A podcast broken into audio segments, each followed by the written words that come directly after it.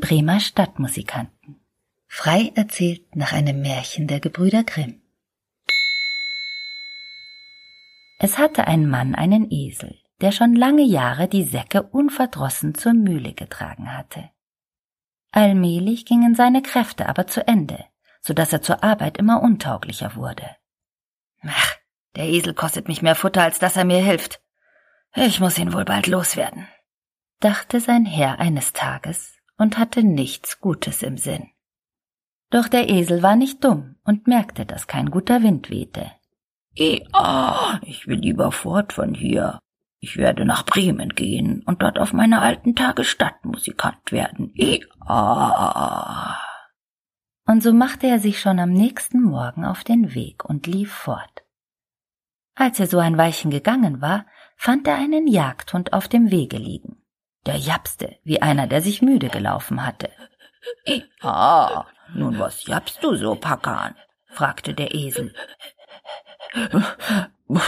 Ach, ich japse so, weil ich alt bin und jeden Tag schwächer werde. Auch auf der Jagd komme ich nicht mehr fort, und so hat mich mein Herr totschlagen wollen. Da habe ich Reis ausgenommen und liege hier. Ach, Womit soll ich nur jetzt mein Brot verdienen? Ja, weißt du was? sprach da der Esel. Ich gehe nach Bremen und werde dort Stadtmusikant. Komm doch auch mit und lass dich auch bei der Musik annehmen. Ich spiele die Laute und du schlägst die Pauke. Ja.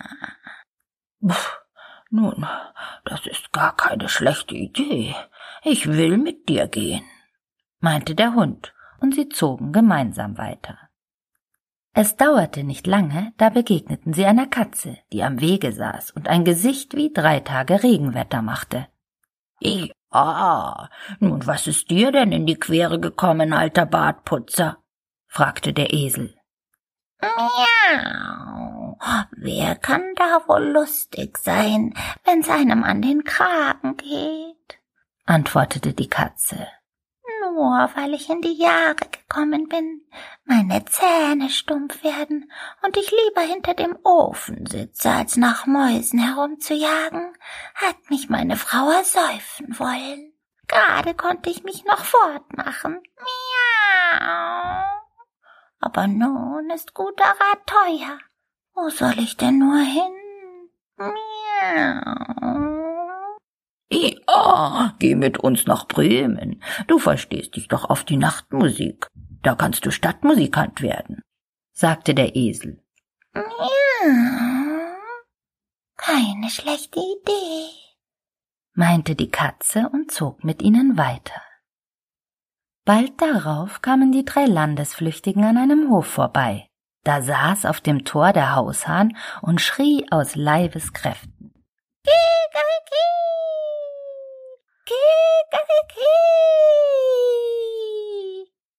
Ja, du schreist deinem ja durch Mark und Bein, sagte der Esel. Was hast du denn nur vor damit? Ah, da hab ich gut Wetter prophezeit, sprach der Hahn. Weil unserer lieben Frau ein Tag ist, wo sie dem Christkindlein die Hemdchen gewaschen hat und sie nun trocknen will, aber weil morgen zum Sonntag Gäste kommen, so hat die Hausfrau doch kein Erbarmen und hat der Köchin gesagt, dass sie mich morgen in der Suppe essen will. Kikaki. Und sie mir noch heute Abend den Kopf abschneiden soll. Ja, und nun schrei ich eben aus vollem Halse, solange ich's noch kann. Kikaki. Ei, was, du Rotkopf, so hör nur auf damit und zieh lieber mit uns fort, sagte der Esel. Wir gehen nach Bremen. Etwas Besseres als den Tod findest du überall. Du hast doch eine gute Stimme, und wenn wir zusammen musizieren, so muss es eine Art haben. Ja. Der Hahn ließ sich den Vorschlag gefallen, und so gingen sie alle Viere zusammen weiter. Da sie die Stadt Bremen aber an einem Tag nicht erreichen konnten, machten sie abends in einem Wald Halt, wo sie bei einem großen Baum übernachten wollten. Der Esel und der Hund legten sich darunter, während die Katze und der Hahn sich nach oben in die Äste machten. Bis in die Spitze flog der Hahn hinauf, da es dort am sichersten für ihn war. Ehe er einschlief, sah er sich noch einmal nach allen vier Winden um. Da deuchte ihn, er sehe in der Ferne ein Fünkchen brennen, und so rief er zu seinen Gesellen runter. Kikeriki, so hört nur ihr drei, nicht weit von hier scheint ein Haus zu stehen. Ich kann ein Lichtlein sehen. Ach ja? So wollen wir uns aufmachen und noch hingehen, sprach da der Esel, denn hier ist die Herberge doch gar zu schlecht. Buff, ja, ein paar Knochen mit etwas Fleisch daran täten mir auch gut, meinte der Hund. Also machten sie sich auf den Weg nach der Gegend, wo das Licht war und sahen es bald heller und heller schimmern. Und es ward immer größer, bis sie vor ein hell erleuchtetes Räuberhaus kamen. Der Esel als der Größte näherte sich dem Fenster und schaute hinein. Und was siehst du, Grauschimmel? fragte der Hahn.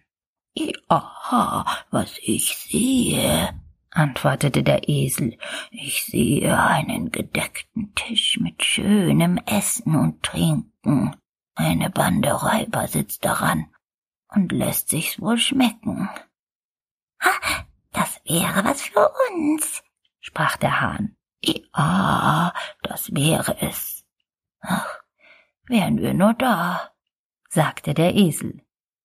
Da ratschlagten die Tiere, wie sie es wohl anfangen müssten, um die Räuber hinauszujagen. Und schließlich fanden sie ein Mittel. Der Esel sollte sich mit den Vorderfüßen auf das Fenster stellen, der Hund auf des Esels Rücken springen, die Katze auf den Hund klettern, und zum Schluss sollte der Hahn hinauffliegen und sich der Katze auf den Kopf setzen. Gesagt, getan. Wie das schließlich geschehen war, fingen sie auf ein Zeichen alle zusammen an, ihre Musik zu machen. Der Esel schrie, der Hund bellte, die Katze miaute und der Hahn krähte. Ja, und mit diesem entsetzlichen Geschrei stürzten sie durch das Fenster in die Stube hinein, so dass die Scheiben nur so klirrten. Die Räuber aber fuhren vor Schreck in die Höhe, denn sie meinten nichts anderes, als ein Gespenst käme herein und flohen in größter Furcht in den Wald hinaus. Unsere vier Gesellen aber setzten sich fröhlich an den Tisch, nahmen mit dem vorlieb, was übrig geblieben war, und aßen, als wenn sie vier Wochen lang hungern sollten. Und wie sie fertig waren, löschten sie das Licht aus, und jeder der vier Spielleute suchte sich eine Schlafstätte nach seiner Art. Der Esel legte sich auf den Mist, der Hund hinter die Türe, die Katze auf den Herd bei der warmen Asche und der Hahn setzte sich auf den Hahnenbalken. Und weil sie so müde waren von ihrem langen Weg, schliefen sie auch bald ein. Als aber Mitternacht vorbei war und die Räuber von weitem sahen, dass kein Licht mehr im Hause brannte und alles ruhig zu sein schien, kam der Räuberhauptmann ins Grübeln und meinte, wir hätten uns doch nicht so ins Boxhorn jagen lassen sollen. Von wegen Gespenster. Also hieß er einen seiner Räuber hingehen, um das Haus zu untersuchen. Leise pirschte dieser sich heran. Als er das Haus aber nun still vorfand, ging er in die Küche, um ein Lichtlein anzuzünden. Und weil er die glühenden, feurigen Augen der Katze für lebendige Asche ansah, hielt er ein Schwefelhölzchen daran, dass es Feuer fangen sollte. Die Katze aber verstand keinen Spaß. Sprang ihm fauchend entgegen und kratzte ihn ins Gesicht. Da erschrak der Räuber so gewaltig, dass er voller Furcht zur Hintertüre stürzte.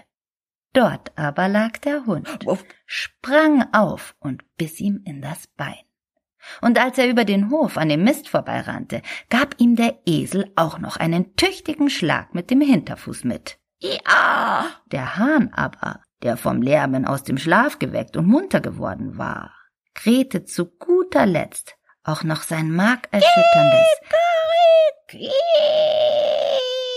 vom Balken herab. Oh, da nahm der Räuber aber seine Beine in die Hand und lief so schnell er nur konnte zu seinem Hauptmann zurück in den Wald. Oh, in dem Haus da, da sitzt eine greuliche Hexe, die, die hat mich angefaucht und mir mit ihren langen Fingern das Gesicht zerkratzt, stammelte er. Und, und vor der Türe steht ein Mann mit einem Messer, der, der hat mich ins Bein gestochen. Ja, und auf dem Hofe, da, da liegt ein schwarzes Ungetüm, das mit einer Holzkeule auf mich losgeschlagen hat. Und das war noch nicht alles. Auf dem Dach oben, da sitzt der Richter. Und er schrie, bringt mir den Schelm her. Ja, und da hab ich gemacht, dass ich fortkam. Keiner der Räuber traute sich von nun an mehr auch nur in die Nähe des Hauses. Den vier Bremer Musikanten aber gefiel es so wohl darinnen, dass sie nicht wieder heraus wollten und für immer blieben.